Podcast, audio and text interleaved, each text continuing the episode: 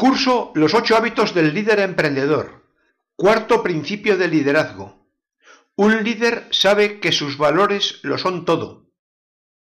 La mentalidad de una persona puede definirse por su conjunto de valores, supuestos y creencias. Para simplificar la expresión hablaremos solo de valores.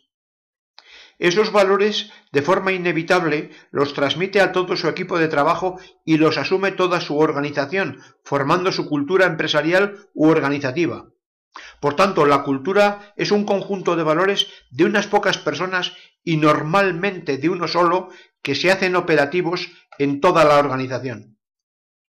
Por ejemplo, aquí tenemos el organigrama de una empresa. Vamos a hablar primero de los valores del equipo directivo y cómo se expresan. Hemos elegido una serie de ellos que con frecuencia son reales.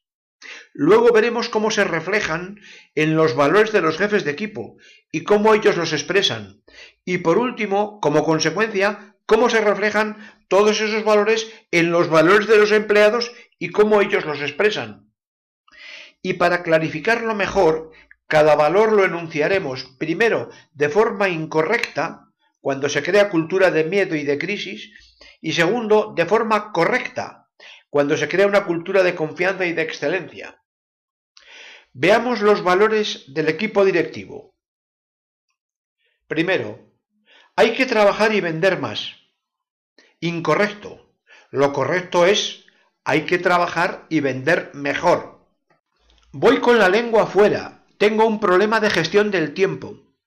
Eso es incorrecto, aunque lo parezca. Lo correcto es tengo un problema de liderazgo.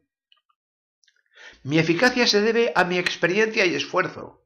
Incorrecto. Lo correcto es mi eficacia se debe a mis hábitos y autodisciplina. Debemos ganar un 100% en cada 10 ventas.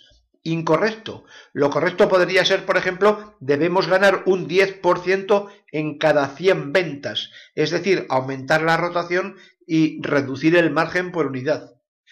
Este supuesto erróneo de querer ganar dinero rápido quizás sea uno de los que más empresas ha hundido. Un director está para organizar a los demás. Sería mucho más adecuado decir, un director está para ser el espíritu y la conciencia de los demás. Lo que pasa es que a eso hay que saber darle contenido. Pasando a los jefes de equipo, correlativamente o paralelamente podrían decir, tengo que lograr hablar con claridad a mis colaboradores, cuando sería mucho más correcto decir tengo que lograr que mis colaboradores me hablen con claridad. Para motivar a Paco le tengo que felicitar. Sería mucho mejor decir para motivar a Paco lo tengo que conocer. El trabajador debe trabajar como una máquina. Incorrecto. Como una máquina trabaja solamente bien una máquina, lo correcto sería decir, el trabajador debe trabajar como una persona comprometida. Un buen jefe de equipo logra buenas relaciones. No es que esto sea incorrecto, pero sería muchísimo mejor asumir que un buen jefe de equipo lo que logra es la realización de un buen trabajo. Un colaborador actúa según como le manda el jefe. Incorrecto. Lo correcto es un colaborador actúa según como actúe el jefe. Y por último, los empleados. ¿Cómo se reflejan los empleados? ¿Y qué es lo que ellos dirían? Teniendo en cuenta que son los que dan la batalla definitiva. Pues podrían decir, por ejemplo, yo soy aquí el último mono, en lugar de decir yo soy alguien importante que hace una contribución esencial.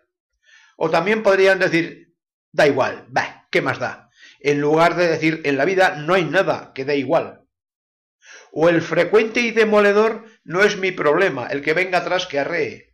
En lugar de decir si es mi problema, me hago cargo y me responsabilizo. O el todavía peor y más frecuente no me pagan por pensar, en lugar de sobre todo me pagan por pensar y por mi buen juicio.